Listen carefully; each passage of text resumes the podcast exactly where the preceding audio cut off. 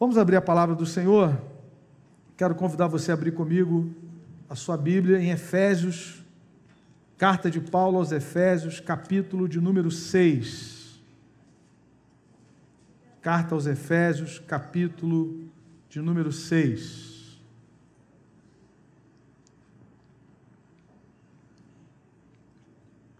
Nós vamos ler a partir do versículo 10. Nós temos alguns irmãos de Portugal participando aqui da, do culto, da transmissão. Nosso abraço a esses irmãos queridos aí também, que estão participando nessa manhã aqui conosco. Efésios 6, a partir do versículo 10, diz assim a palavra de Deus: Finalmente, fortaleçam-se no Senhor e no seu forte poder, vistam toda a armadura de Deus para poderem ficar firmes contra as ciladas do diabo. Pois a nossa luta não é contra seres humanos, mas contra os poderes e autoridades, contra os dominadores desse mundo de trevas, contra as forças espirituais do mal nas regiões celestiais. Por isso, vistam toda a armadura de Deus, para que possam resistir no dia mal e permanecer inabaláveis depois de terem feito tudo. Assim, mantenham-se firmes, cingindo-se com o cinto da verdade, vestindo a couraça da justiça e tendo os pés calçados com a prontidão do evangelho da paz. Além disso, usem o escudo da fé, com o qual vocês poderão apagar todas as setas inflamadas do maligno. Usem o capacete da salvação e a espada do Espírito, que é a palavra de Deus. Orem no Espírito em todas as ocasiões, com toda oração e súplica. Tendo isso em mente, estejam atentos e perseverem na oração por todos os santos. Orem também por mim, para que quando eu falar, seja-me dada a mensagem a fim de que destemidamente torne conhecido o mistério do Evangelho, pelo qual sou embaixador, preso em correntes. Orem para que, permanecendo nele, eu fale com coragem, como me cumpre fazer. Amém, amados? Que o Senhor nos abençoe com a leitura da Sua palavra, que é viva, que é eficaz, que é poderosa, para nos edificar em nome de Jesus. Queria pensar nessa manhã sobre por que nós devemos nos fortalecer no Senhor e na força do seu poder. Foi exatamente o que lemos nessa, nessa passagem. Os irmãos leram, perceberam no versículo 10 que Paulo está concluindo a carta, finalmente. Né? A gente brinca dizendo que quando o pastor diz isso numa mensagem, ainda tem mais meia hora ainda. Quando ele fala assim, irmão, para concluir, prepara mais meia hora. Mas aqui Paulo de fato está concluindo, Paulo de fato está caminhando para o final é, da sua carta. Essa carta é considerada uma das cartas ou epístolas em prisão. O apóstolo Paulo estava preso aqui, ainda não é a última prisão de Paulo, a última prisão de Paulo é de onde ele escreve a segunda carta a Timóteo, né? o, o último momento ministerial de Paulo. Aqui Possivelmente os comentaristas falam que é aquela prisão de Atos 28, que ele passou ali dois anos preso, né, com liberdade de pregar o Evangelho, numa casa que ele mesmo alugou. Lá no final do, do livro de Atos nós temos essa informação. Por volta do ano 60, 61, Paulo escreve essa carta. Essa igreja ela foi muito abençoada com a, a presença de Priscila e Áquila. Eles foram usados por Deus na evangelização de Éfeso, depois Apolo também esteve ali. Essa igreja teve Paulo como um dos seus líderes, depois Timóteo e mais adiante o apóstolo João. Uma igreja realmente muito bem cuidada, podemos dizer assim. E quando nós lemos essa carta, nós ficamos impressionados por que é que Paulo conclui dessa, dessa forma. Porque, irmãos, se nós só tivéssemos a carta aos Efésios no Novo Testamento, né, depois dos Evangelhos, a gente já tinha todas as informações necessárias. a respeito daquilo que Jesus fez. Quando você lê, por exemplo, o primeiro capítulo dessa carta, Paulo começa falando sobre a maravilhosa obra de redenção, narrada por ele aqui no primeiro capítulo, e Paulo nos mostra que essa obra é tão perfeita que ela começa na eternidade. Que nós fomos escolhidos antes da fundação do mundo em Cristo para sermos seus filhos, suas filhas, lavados e remidos no seu sangue.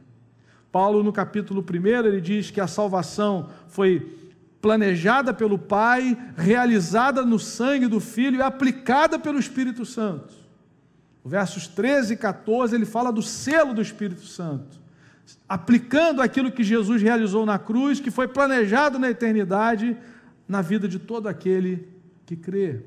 Chegamos no capítulo 2 e Paulo destaca a, a, a, grandeza da graça de Deus agindo na vida de homens e mulheres convertidos a Cristo. Capítulo 2, ele é decisivo, ele é essencial para a fé cristã, quando Paulo diz que pela graça nós fomos salvos mediante a fé, e isso não vem de nós, isso é um dom de Deus. E quando lemos os versículos anteriores, nós vamos perceber por que, que não vem de nós. Paulo diz que nós estávamos escravos, éramos escravos do pecado, éramos escravos da nossa velha natureza, andávamos inclinados ao curso desse mundo, ao sistema desse mundo que se rebelou contra Deus, é, controlado e manipulado por um espírito de desobediência. Paulo diz que nós éramos, por isso, filhos da ira. Mas no versículo 4 ele começa dizendo: Mas Deus sendo rico em misericórdia, por causa do grande amor com que nos amou, estando nós mortos nos nossos pecados, nos deu vida juntamente com Cristo e pela graça nós somos salvos. Paulo usa a palavra ressuscitou, ele nos ressuscitou em Cristo Jesus. Amém, irmãos? Você já viu alguém que ressuscitou aí? É só olhar para o teu lado, tem um monte de ressurreto aqui nessa manhã né? gente que estava morta, falida espiritualmente, mas soprou o Espírito de vida, o Espírito Santo, aplicando a obra de Jesus, e nós ressuscitamos, estamos assentados nos lugares celestiais em Cristo Jesus, louvado seja Deus. No capítulo 3, Paulo fala do poder de Deus, de unir no corpo de Cristo homens e mulheres, judeus e gentios derrubando a parede de separação. Num só corpo, agora nós declaramos que há um só Senhor, num só Espírito, né? E ele diz isso: que esse mistério que estivera é, oculto no passado, agora foi revelado. No passado nós tínhamos judeus, nós tínhamos gentios, mas no Novo Testamento, Paulo diz que agora nós temos a igreja de Deus judeus e gentios num só espírito, num só corpo, para adorar e glorificar o nome do Senhor. A partir dessa obra bendita, poderosa, que começa na eternidade, que passa pela cruz e é aplicada nas nossas vidas pelo Espírito Santo, a partir disso, Paulo diz no capítulo 4 e capítulo 5 que nós devemos viver de modo digno do Senhor. Em resposta àquilo que ele fez, no capítulo 4, ele começa dizendo: Irmãos, rogo-vos que vocês andem de modo digno do Evangelho, que vocês honrem no dia a dia de vocês. E aí, Paulo começa a falar sobre os relacionamentos interpessoais no capítulo 5. Nós podemos viver cheios do Espírito Santo e isso se aplica na, nos relacionamentos familiares, marido e mulher, pai e filho, filho e pai, honrando, obedecendo, criando nos caminhos do Senhor enchendo-nos do Espírito Santo. E aí, irmãos, depois de falar tudo isso, Paulo diz: finalmente, vocês precisam se revestir da armadura de Deus, vocês precisam ser fortalecidos no Senhor e na força do seu poder. A gente fica pensando, mas por quê? Tudo já está pronto. Já somos membros da família de Deus. Veja o capítulo 2, versículo 19. Paulo diz: Vocês não são mais estrangeiros e peregrinos. Vocês agora são concidadãos dos santos e membros da família de Deus. No final do capítulo 2, ele diz: Vocês agora são morada de Deus no Espírito. Se no passado havia o tabernáculo ou havia o templo de Salomão, agora vocês são o templo do Espírito Santo. Aleluia. Agora nós podemos viver nesse mundo cheio do Espírito, mas Paulo diz: Irmãos, nós precisamos nos fortalecer no Senhor e na força do seu poder. E é sobre isso que eu queria pensar nessa manhã. Mesmo depois de toda essa herança que recebemos em Cristo, mesmo de, de, termos a plena consciência da segurança que temos no Senhor, que nos amou antes da fundação do mundo, que entregou o seu Filho amado para nos salvar, porque nós já nascemos separados de Deus e nós precisamos de, precisávamos de um redentor, de um salvador, e esse salvador é Jesus que viveu perfeitamente, que morreu literalmente, foi sepultado, mas ressuscitou o terceiro dia para nunca mais morrer, voltou à vida, é rei sobre todas as coisas, virá para, para reinar, e todo aquele que nele crê recebe vida eterna, perdão, é selada com o Espírito Santo da promessa. Temos toda essa herança. Mas eu queria pensar com os irmãos que Paulo aponta pelo menos três razões pelas quais eu e você, que fomos alcançados por essa graça bendita, precisamos nos fortalecer no Senhor. Em primeiro lugar, nós precisamos nos fortalecer no Senhor para ficarmos firmes contra as ciladas do diabo. Veja o que Paulo diz aí, Efésios capítulo 6, no versículo 10 ele não deixa nenhuma dúvida sobre quem é a nossa fonte de fortalecimento. Onde é que nós cristãos buscamos força? Ou melhor, em quem nós buscamos força? Ele diz: fortaleçam-se no Senhor e na força do seu poder, no seu forte poder. É aqui que nós nos fortalecemos, irmãos. Nós não vivemos de palavras de autoajuda. Nós não vivemos de tapinha nas costas quando as coisas vão mal. Nós temos o Espírito Santo que nos encoraja. Nós temos a força do poder de Deus sobre nós, que habita em nós. Nós temos comunhão, a nossa comunhão foi restaurada quando nós fomos reconciliados. Agora nós falamos direto com o Pai por intermédio de Jesus. Nós temos a palavra. Então, irmãos, nós precisamos nos fortalecer no Senhor, lá é que está a fonte, é nele que está a fonte do nosso, do nosso fortalecimento, do nosso encorajamento. Mas Paulo diz por que, que isso precisa acontecer, e ele diz: vistam, verso 11, toda a armadura de Deus para poderem ficar firmes contra as ciladas do diabo. É muito interessante, irmãos. Já fomos selados, nosso nome está escrito no livro da vida, pertencemos ao corpo, somos morada de Deus no espírito, mas Paulo está dizendo que existe um diabo, um demônio, um adversário que arma ciladas contra nós. Nós vivemos a nossa fé em Cristo Jesus num mundo desconectado de Deus que é influenciado por um espírito de desobediência, de rebelião contra Deus e contra os interesses do reino de Deus. Por isso, eu e você precisamos nos fortalecer no Senhor e na força do seu poder. Mesmo que a nossa posição em Cristo seja de segurança, e podemos descansar nele, e crer que nada pode nos separar do amor de Deus que está em Cristo, os escritores do Novo Testamento ainda assim destacam a necessidade de vigiarmos e orarmos porque nós estamos em confronto espiritual nesse mundo que jaz no maligno. Nós não estamos numa Disneylândia. Nós estamos num mundo que está em batalha. No mundo que se opõe a Deus, que se opõe aos interesses do evangelho. Se você veio à escola bíblica hoje, o presbítero Leonardo fez uma exposição de Marcos capítulo 1. E quantas vezes foi falado hoje dos confrontos espirituais? Jesus chegava no, ambiente, Jesus chega numa sinagoga e tem ali um processo de espírito maligno. E ele repreende, liberta aquela pessoa. No final do dia, pessoas vão levando ali endemoniados, Jesus liberta aquelas pessoas. Confronto com as trevas. E os autores do Novo Testamento, eles reforçaram isso.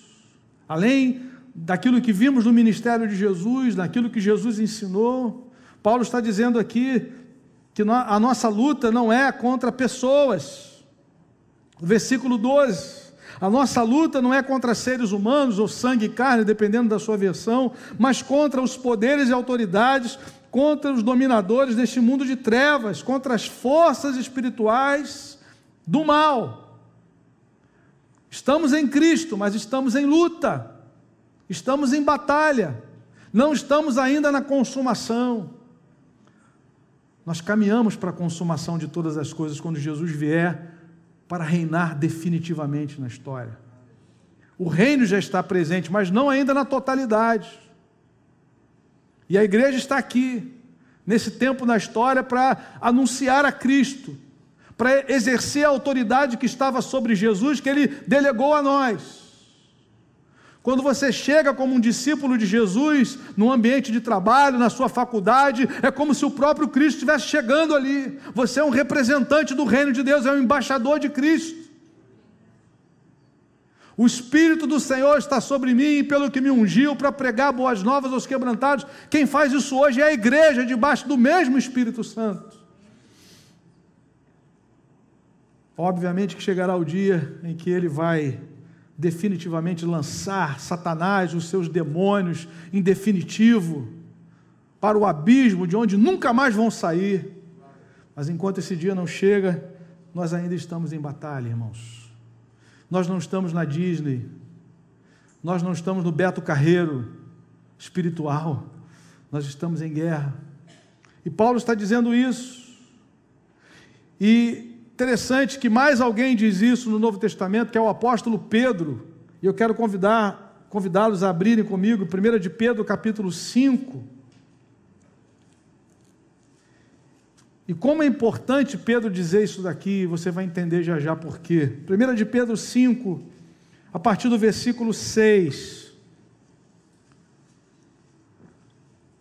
A palavra do Senhor diz assim: Portanto, Humilhem-se debaixo da poderosa mão de Deus, para que Ele os exalte no tempo devido. Lancem sobre Ele toda a sua ansiedade, porque Ele tem cuidado de vocês. Estejam alertas e vigiem. O diabo, o inimigo de vocês, anda ao redor como leão, rugindo e procurando a quem possa devorar. Resistam-lhe, permanecendo firmes na fé, sabendo que os irmãos que vocês têm, todo mundo, estão passando pelos mesmos sofrimentos. O Deus de toda a graça, que os chamou para a sua glória eterna em Cristo Jesus, depois de terem sofrido durante um pouco de tempo, os restaurará, os confirmará, lhes dará forças e os porá sobre firmes alicerces. A Ele seja o poder para todos sempre. Amém. Irmãos, Pedro não falou isso aqui teoricamente. Pedro não passou essa informação para, para a igreja do Novo Testamento e para nós hoje, sem um contexto particular. Os irmãos se lembram bem de que, quando se aproximava da crucificação do Senhor Jesus, Jesus chegou para Pedro e disse: Pedro, Lucas 22, Satanás quis peneirar vocês para destruir a fé de vocês, dos apóstolos. Mas eu roguei por ti, para que a tua fé não desfalecesse. O próprio Senhor Jesus intercedeu por Pedro. Esse texto é uma afirmação do poder de Jesus sobre nós. Porque o diabo precisou pedir autorização ao Senhor para que destruísse os apóstolos. Ele só vai até onde Deus permite, mas é interessante Jesus dizendo: Eu roguei por ti. E qual foi o alvo da oração de Jesus? Ele diz: Para que a tua fé não desfaleça. Sabe por quê, irmãos? Porque todo o nosso relacionamento com Deus é firmado na fé. E é a nossa fé que é atacada. É a nossa fé no Deus Criador que é atacada. É a nossa fé no Deus Preservador do universo que é atacada. É a nossa fé no Cristo Salvador que é atacada. Por isso, amados irmãos, Pedro está dizendo: vigiem. Existe um adversário que ronda, que procura devorar. Não fiquem de qualquer maneira, Pedro está dizendo, fiquem atentos. Estejam alertas e vigiem, diz o versículo 8. E ele diz como é que nós podemos vencer. Versículo 9: resistam-lhe, permanecendo firmes na fé. Por isso, o apóstolo Paulo que está falando a mesmíssima coisa, depois de fazer toda aquela apresentação de Efésios, ele diz: fortaleçam-se no Senhor e na força do seu poder. Amém, queridos? Precisamos nos fortalecer no Senhor.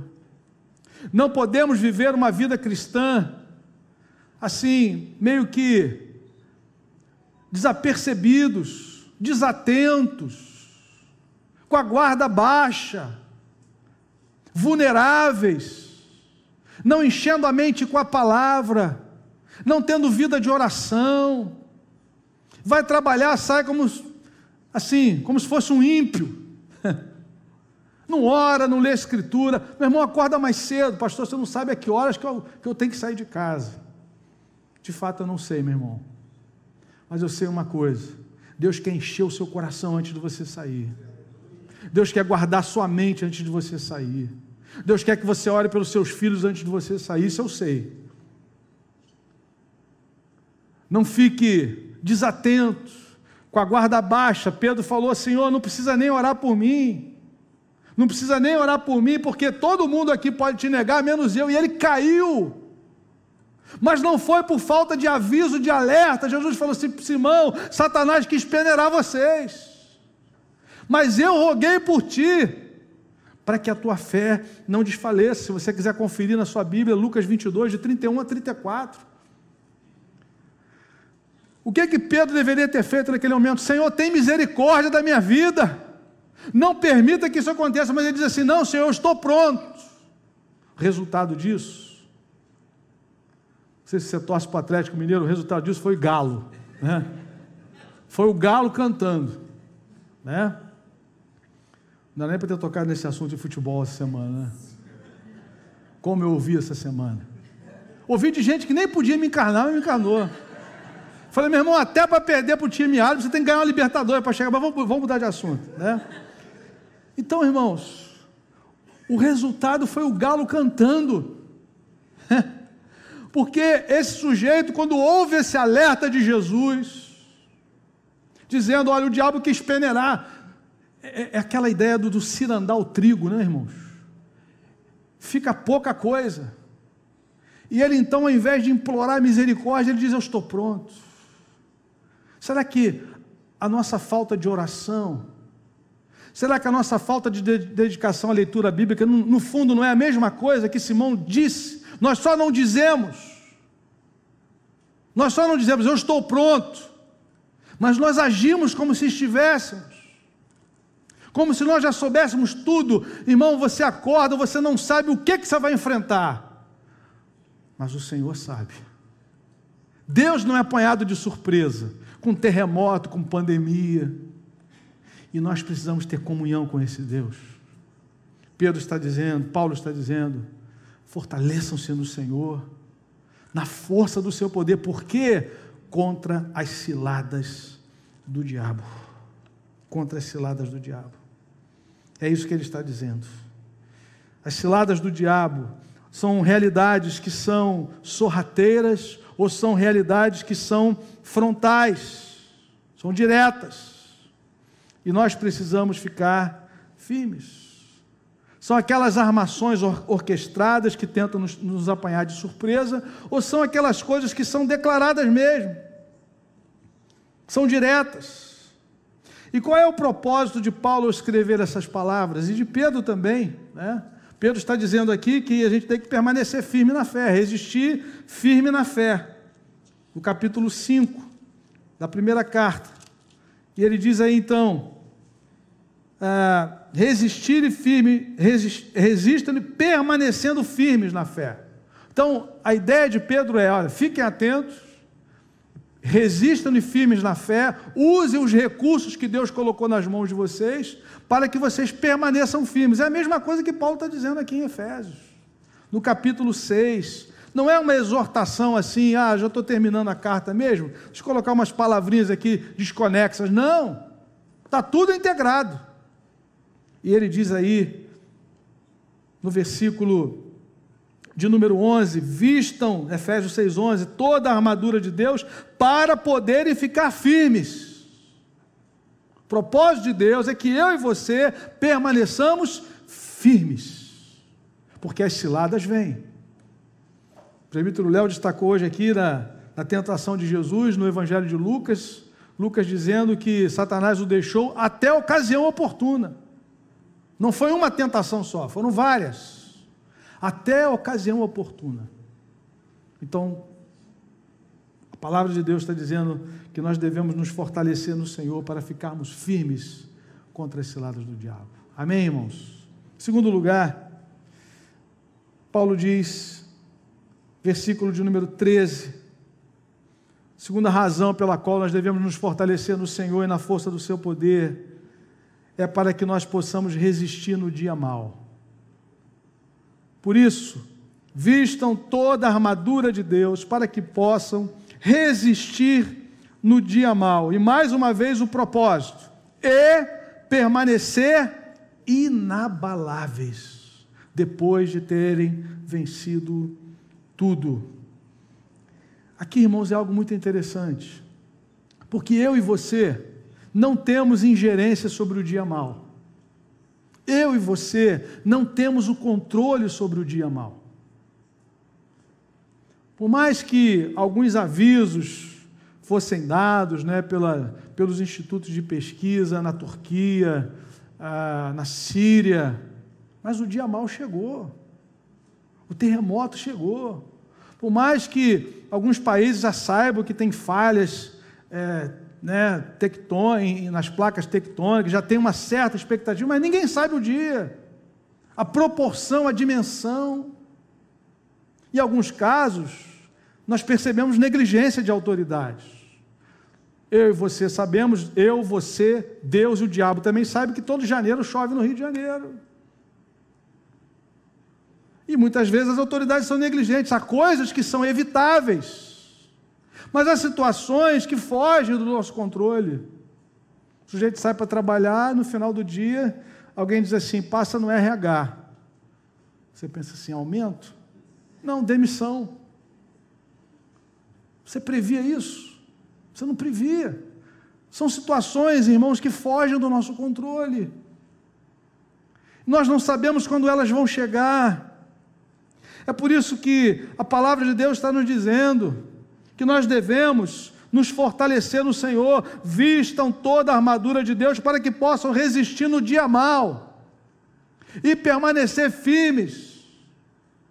A notícia que chega de uma enfermidade, a notícia que chega de uma situação que, que você não consegue mudá-la por você mesmo. E quando eu estava meditando nessa palavra, me veio à mente Daniel. Daniel capítulo 6. A palavra do Senhor diz que era um dia comum de trabalho, mas havia ali uma trama, havia ciladas do diabo, havia um decreto tentando pegar aquele homem, porque aquele homem era íntegro. a Escritura diz que tentaram apanhá-lo em alguma falta, é, se ele fosse, é, tivesse envolvido em alguma corrupção, mas não havia nada. Ninguém podia apanhá-lo numa CPI, ninguém podia apanhá-lo numa investigação clandestina. E aí o texto vai dizer, o contexto vai dizer que fala assim: só tem um jeito, é na, é na fé dele, é na prática que ele tem. E aí se estabelece um decreto, e ele não está sabendo disso, de que ninguém podia orar mais a nenhum outro Deus a não ser o rei. E eu queria que você lesse Daniel capítulo 6, no versículo de número 10. Veja o que a palavra do Senhor nos diz aqui, Daniel capítulo 6, versículo de número 10. A palavra diz assim: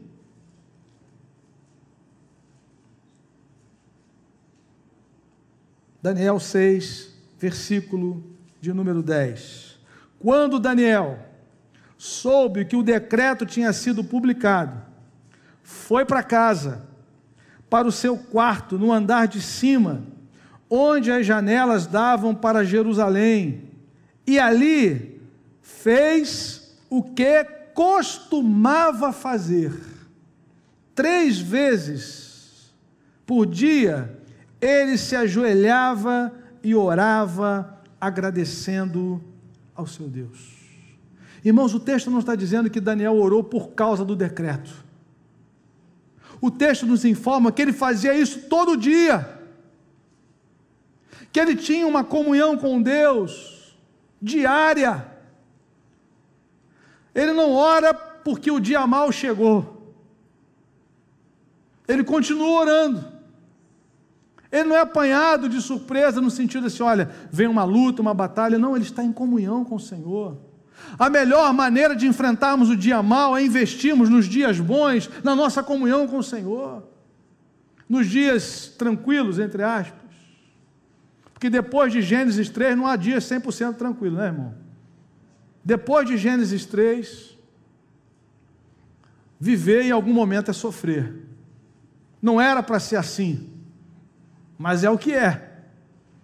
Nós já chegamos à existência, nós já chegamos a esse mundo nesse contexto de desconexão. Pela graça de Deus, nós fomos alcançados pelo Evangelho de Jesus. Mas vivemos a fé em Cristo no mundo desconectado de Deus, no mundo rebelde a Deus. E aí, quando Daniel recebe a notícia, ele não vai orar por causa da notícia, ele vai orar porque ele ora todo dia. Porque ele tem comunhão com o seu Pai, com o seu Deus. E é interessante, irmãos, que esse testemunho dessa vida de continuidade, né, de, de, de, de contínua comunhão com Deus, foi testemunhada pelo rei. Veja o versículo 20, Daniel capítulo 6, no versículo de número 20 quando o rei, que gostava dele, que ficou triste com aquele decreto, enfim, com aquela situação, a palavra diz assim: quando ia se aproximando da cova, chamou Daniel com voz que revelava aflição. Isso é o rei, né?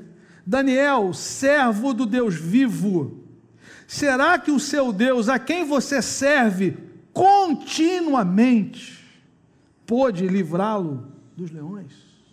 O rei, irmãos, o rei Dario reconhecia que Daniel não era crente de fim de semana. O rei Dario descobriu que Daniel não era crente de evento. O rei, o rei Dario percebeu que Daniel era homem que andava com Deus todo dia. A quem você serve continuamente.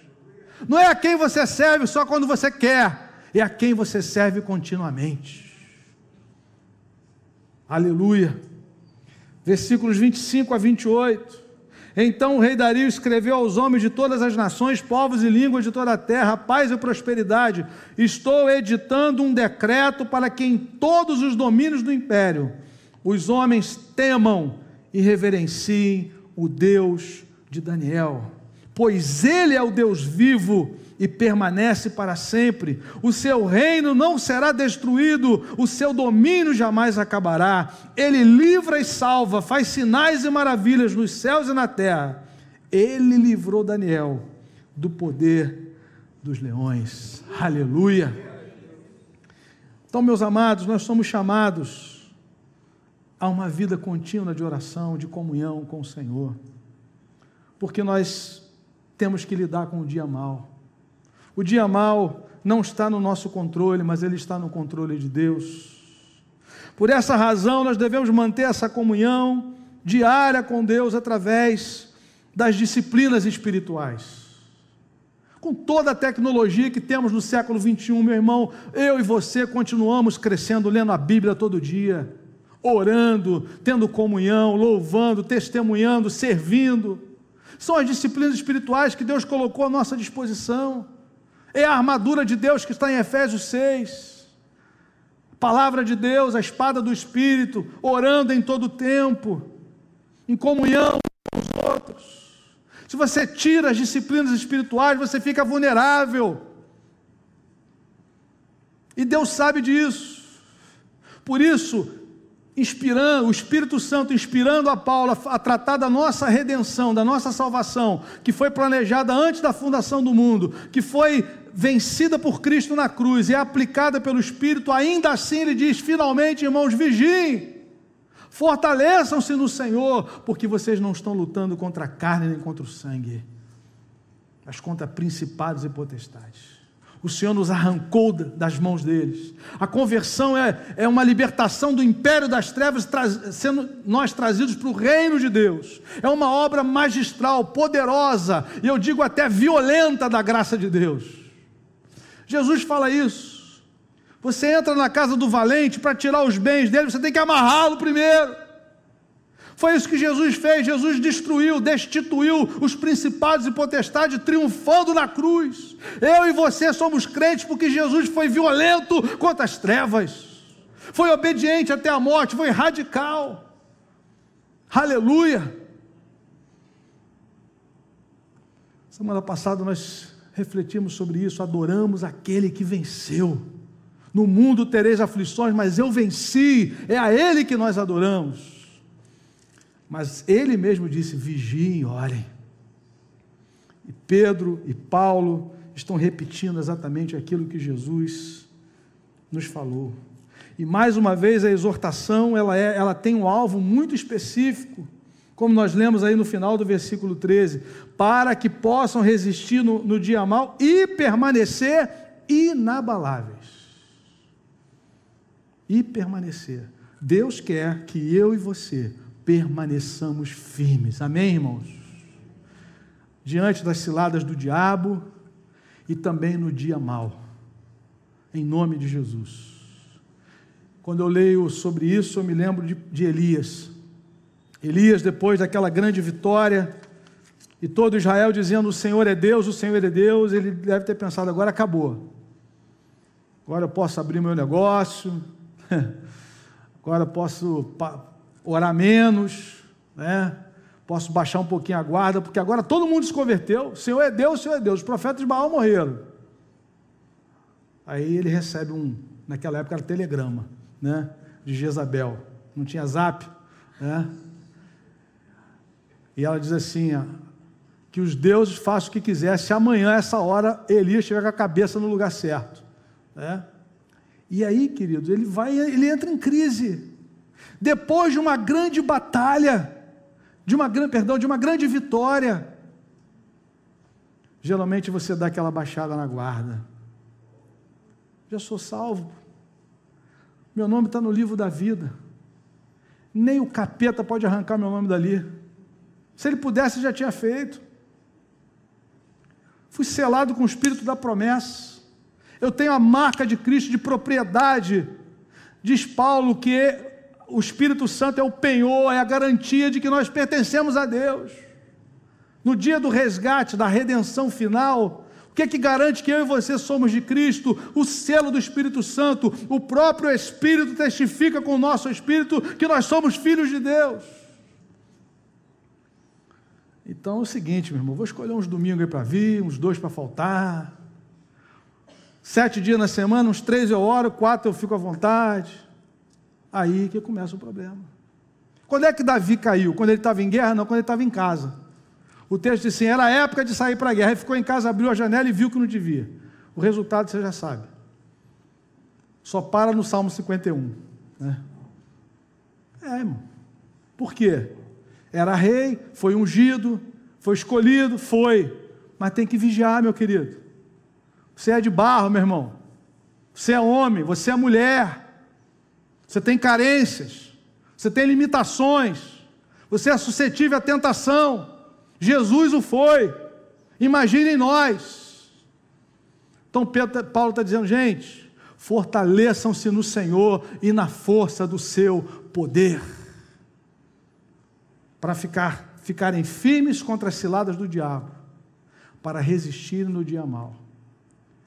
E ainda, para recebermos ousadia na proclamação do Evangelho. Paulo termina, depois de recomendar no verso 18: orem no Espírito, em todo tempo, em todas as ocasiões, com toda oração. Vejam, usem tudo.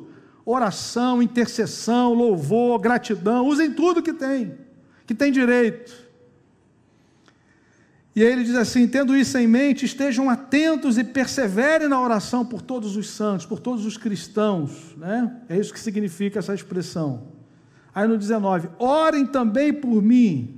E é interessante, Paulo já com o ministério em andamento, frutífero, pregando o evangelho com autoridade, fundando igreja, mas ele está dizendo, gente, eu preciso de oração. É por isso que a gente tem células. É por isso que os oficiais da igreja, da igreja estão nas células. Por isso que eu estou numa célula. Porque nós precisamos de oração, nós crescemos uns com os outros. Nós precisamos, nós somos membros uns dos outros. Eu não sou o corpo, eu sou membro do corpo. Corpo é a comunidade é a igreja. Jesus é o cabeça do corpo. Nós precisamos uns dos outros. E aí Paulo está dizendo: orem também por mim. Aí vem mais um motivo. Para quê? Para que quando eu falar, quando eu tiver a oportunidade de abrir a minha boca, de pregar o Evangelho, seja-me dada a mensagem a fim de que destemidamente torne conhecido o mistério do Evangelho. Paulo está dizendo: nós precisamos nos fortalecer no Senhor e na força do seu poder, para recebermos ousadia na proclamação do Evangelho. Irmão, você está num ambiente com, cercado de pessoas, e aí você começa a interagir com aquelas pessoas. E as pessoas falam da economia. E aí você fala da economia. Não fala como Érica, mas fala de economia. Não tem profundidade, porque você não, não é expert naquele assunto, mas você tem alguma, alguma noção. Aí o assunto vira, vira para a saúde. Né? E aí você também, com o doutor Google hoje em plena atividade, você não fala com a mesma autoridade da Ana Paula, da Viviane, né? mas você tem mais noçãozinha. Aí, principalmente hoje em dia, que tem tanto, né? tanta coisa. Mas aí, quando de repente surge um assunto espiritual, meu amigo, que dificuldade, né? Fala-se mal do governo com facilidade, fala-se mal do seu time com facilidade, mas quando vai falar do Evangelho, é por isso que Paulo está dizendo, gente, nós precisamos orar, para que Deus nos dê coragem para pregar o Evangelho para nós fazermos, cumprirmos a missão que nos foi dada como igreja. Quem está em missão no mundo precisa ser fortalecido no Senhor e na força do seu poder, e isso acontece também com a intercessão da igreja. Nós temos que orar uns pelos outros, para que o irmão e a irmã, no seu dia a dia, no seu ambiente de trabalho, nos lugares onde você frequenta, você possa levar a luz do Evangelho. E Paulo diz: Eu não quero somente pregar, eu quero pregar com destemor, com ousadia, a verdade do Evangelho. Não é afrontar pessoas, mas é afrontar o pecado, é confrontar e apresentar a luz de Cristo. Em nome de Jesus. A igreja primitiva fez isso. Atos capítulo 4, a palavra diz no final do capítulo 4, a partir do verso 23, que quando Pedro e João saíram da prisão, eles foram intimidados. Uma das ações de Satanás na história é tentar intimidar, calar a igreja. E eu acho muito interessante o, o, como é que começa o versículo 23, né? a palavra de Atos 4, 23. Quando foram soltos, Pedro e João voltaram para os seus companheiros e contaram tudo o que os chefes dos sacerdotes e os líderes religiosos lhes tinham dito. A versão atualizada diz que, uma vez soltos, procuraram os irmãos. Eu acho lindo isso aqui, porque está solto, pode ir para qualquer lugar. Para onde vocês vão? A gente vai para a comunidade. Vamos para um ambiente de oração. Vamos compartilhar aquilo que a gente está vivendo com os nossos irmãos. E eles começam a conversar. E crente, quando reúne, tem oração. Diz o versículo 24: ouvindo isso, depois que eles contaram tudo, levantaram a voz, dizendo: Ó oh, soberano Senhor. Eu acho interessante, eles começam pela soberania de Deus. Eles não começam dizendo, Senhor, tem misericórdia de nós, Senhor. A gente é crente, a gente é fiel, dizima todo mês, olha a batalha, Senhor. Meu vizinho trocou de casa pela segunda vez. Eu não consigo pagar nem a hipoteca da casa. Querido, não é isso. Ó soberano Senhor, aleluia. As nossas vidas estão nas mãos do Senhor que é soberano. Não das autoridades judaicas que nos proibiram de falar do teu nome. Pelo contrário, eles disseram isso. No verso 18, chamando-os novamente, ordenados que não falasse, Pedro diz: gente, não dá. Julguem os senhores mesmo se é justo aos olhos de Deus obedecer aos senhores e não a Deus. Não podemos deixar de falar do que vimos e ouvimos, diz o versículo de número 20. E eles seguem orando a partir do versículo 23. Eles reconhecem a ação humana, né?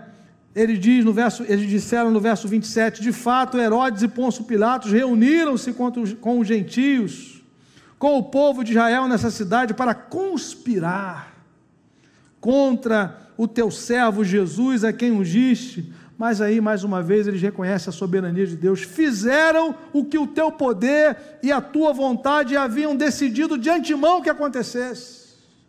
Só foram até onde o Senhor permitiu, porque o Senhor é o Senhor da história. Pilatos, Herodes, as autoridades religiosas se macumunaram contra Cristo, contra a obra de Cristo, mas irmãos, só foram até onde Jesus permitiu, até onde Deus permitiu. Aí, versículo 29, agora, Senhor, considera as ameaças deles e capacita os teus servos para anunciar a tua palavra corajosamente. Eles não estão dizendo, Senhor, mata essa gente toda, acaba com essa raça toda. Senhor, nós queremos é coragem, para que a tua glória se manifeste. Enquanto a gente prega, estende a tua mão, versículo 30, opera maravilha, transforma vidas, cura, liberta. Porque as curas, os sinais os, e as manifestações são para confirmarem que aquela palavra é de Deus. Não é para que a igreja fique famosa, é para que o nome de Jesus seja glorificado. Os sinais confirmam a palavra, é isso que eles estão dizendo. Estende a tua mão, Senhor, para realizar tudo isso no nome do teu santo servo Jesus. Será que Deus gostou da oração, querido? O verso 31 diz que sim. Depois de orarem, tremeu o lugar que estavam reunidos todos ficaram cheios do Espírito Santo e anunciavam corajosamente a palavra de Deus. Que nós sejamos cheios do Espírito Santo, queridos, e nós anunciamos com coragem a palavra de Deus, em nome de Jesus, para a glória do Senhor. Amém? Fortalecei-vos no Senhor e na força do seu poder. Duas aplicações para nós orarmos. A primeira delas, você crê que necessita ser fortalecido no Senhor e na força do seu poder, ou acha que você pode andar por conta própria? Esse texto de 2 Timóteo diz assim: é, sejam fortalecidos na graça que há em Cristo Jesus. É a mesma ideia. Fortifica-te na graça, filho meu, fortifica-te na graça que há em Cristo. Que nós, irmãos, não sejamos tomados por aquela arrogância, aquela prepotência de, de Pedro, quando Jesus diz: Olha, eu roguei para que a tua fé não desfalecesse. E Pedro diz: Eu estou pronto. Se alguém aqui da igreja disser para você, meu irmão, eu estou orando por você, diz assim, irmão, continua. É o que eu digo aqui, irmão, quem for orar por mim, clama que a batalha é grande. A batalha é para você permanecer no propósito de Deus, tendo que lidar com seus problemas, as suas batalhas pessoais, particulares, familiares, você lida com as, as demandas de todos. É uma pressão espiritual enorme. Ai de mim se não fosse a graça de Deus e a oração dos meus irmãos. Tinha um amigo meu que dizia isso. E aí, meu irmão, tudo bem? Firme, firme, pela graça de Deus e pela oração dos irmãos. Ele tinha uma linguagem meio pentecostal, mas eu gostava quando ele falava isso, né? Estou firme pela graça de Deus e pela intercessão dos irmãos. E é verdade. Não, não precisa orar por mim, não. Eu já sou crente, já fiz seminário, fiz outro não sei o quê, me especializei. Meu irmão, cuidado com isso. Corre disso. Orem. Paulo está dizendo: orem também por mim. Ore por todos os santos, por toda a igreja, mas ore também por mim, para que Deus me dê coragem. Não, não, não enverede por esse caminho de achar que você não precisa. E segunda aplicação, o exemplo de Daniel, irmãos. Não passe a buscar a Deus quando o dia mal chegar. Recorra a Cristo todos os dias, em nome de Jesus. Quando Daniel recebeu aquela notícia, ele fez o que ele já fazia. Ele permaneceu fazendo exatamente o que ele já fazia. E Paulo está dizendo aqui em Efésios 6,18: orem no Espírito em todo o tempo, em todas as ocasiões, com toda oração e súplica. Recorra a Cristo todos os dias, encha sua mente da palavra. Paulo diz aos Colossenses: habite ricamente em vós a palavra de Cristo.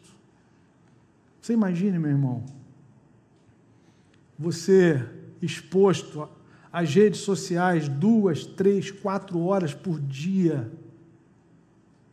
vendo notícias atravessadas dia e noite, sem a palavra no coração e na mente.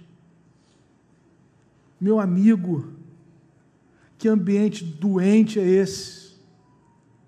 Que ambiente hostil é esse da, da, das redes sociais? Guarda sua mente e o seu coração em Cristo Jesus. O pastor está dizendo que a gente tem que ser alienado, não, querido. Filtre as coisas que você ouve. Filtre aquilo que você assiste. Você tem uma referência à palavra, os ensinamentos de Jesus e dos apóstolos. Guarda a sua mente, preserve a sua mente. Preserve a mente dos seus filhos. Em nome de Jesus. Invista neles, na palavra. Acompanhe-os para a glória de Deus. Amém, amados? Vamos orar nesse momento? Vamos cantar mais um louvor? Mas eu queria que você colocasse o seu coração diante do Senhor. Se você puder ficar de pé nesse momento, meu irmão. Sei que você já ficou um bom tempo aí sentado. Eu queria que você assumisse um compromisso nessa manhã. Não comigo, mas com o Senhor. Na verdade, declarasse isso ao Senhor: Senhor, como eu preciso ser fortalecido pelo Seu poder. Como eu preciso ser fortalecido na Sua graça. E eu queria que você saísse daqui, meu irmão, com decisões, com decisões para que isso de fato se efetive na sua vida. A primeira delas, leitura bíblica. Ah, pastor, a igreja começou dia 1, eu não estava aqui, passou dia 10, dia 15. Meu irmão, você pode começar em qualquer momento do ano. Se não tem mais ali, possivelmente ainda tem algum plano, fale conosco, a gente imprime mais. Comece o seu plano de leitura. Separe um tempo de oração no seu dia. Dê prioridade a participar de uma célula durante a semana. Não fique de fora. Porque essa palavra aqui, querido, vai voltar no meio de semana. A gente vai voltar a ler, Deus vai continuar falando conosco. E você vai compartilhar no grupo, no pequeno grupo, lá na cela, o que, que Deus falou contigo nessa palavra, o que, que chamou a sua atenção. O que, é que o Espírito está fazendo na sua vida? Paulo está dizendo: olha, nós temos um adversário, Pedro, da, da mesma forma, e nós só podemos vencer pela fé, usando as armas espirituais, usando aquilo que Deus nos deu, toda a armadura de Deus, toda a armadura de Deus, o capacete da salvação, porque é aqui na mente que Satanás ataca, a couraça da justiça, somos justificados no sangue de Jesus. O cinto da verdade, cinjam-se com a verdade. É a verdade de Deus em nós, em nossa mente e coração, que nos dá vitória para confrontar as mentiras das trevas. É o escudo da fé que a gente pode apagar os dardos inflamados que vêm constantemente. É pela fé que nós vencemos em Cristo. Quem é que vence o mundo senão aquele que crê que Jesus é o Filho de Deus? Essa é a vitória que vence o mundo, a nossa fé. Mas a fé vem pelo ouvir e ouvir a palavra. A espada do Espírito. Irmãos, o Espírito Santo tem uma espada. O Espírito Santo tem uma espada. Foi com essa espada que Jesus venceu o diabo no deserto. A palavra de Deus. E aí Paulo diz assim: como é que você usa tudo isso? Orando em todo o tempo no Espírito. Orando. Amém? Senhor, aqui está o teu povo, Senhor. A tua igreja. Transmitir aquilo que o Senhor colocou no meu coração, Pai mas há algo que só o Senhor pode fazer na minha vida e na vida dos meus irmãos. É gerar essa fome, Senhor, diária da tua presença. É gerar essa sede pela presença de Jesus, pela palavra, para vivermos vida santa, Senhor. Para vigiarmos e orarmos, para estarmos preparados, Senhor. Ah, Senhor, dá-nos vitória no dia mau, Senhor. Dá-nos vitória, Senhor, contra os principados e potestades, Senhor. Dá-nos ousadia para pregarmos a tua palavra, Senhor, para sermos fiéis, para permanecermos firmes na tua presença. Só o Senhor pode nos dar isso. Por isso a recomendação é fortalecei-vos no Senhor e na força do seu poder. Todo o poder me foi dado, toda a autoridade me foi dada no céu e na terra, diz o Senhor Jesus. Por isso nós vamos debaixo dessa autoridade, desse poder. Senhor, toda arma forjada contra nós não venha prosperar em nome de Jesus. Toda arma forjada contra as nossas famílias, Senhor, contra as nossas crianças, juniores, adolescentes, jovens, anciãos, livra-nos de todo mal, Senhor. Enquanto aguardamos aquele glorioso dia que o mal será vencido definitivamente, estaremos para sempre com o Senhor. Novos céus e nova terra nos quais habita a justiça. Pai, enquanto esse dia não chega, revista-nos de toda a armadura, de toda a unção, de toda a autoridade. Livra-nos do mal, em nome de Jesus. Amém. Graças a Deus.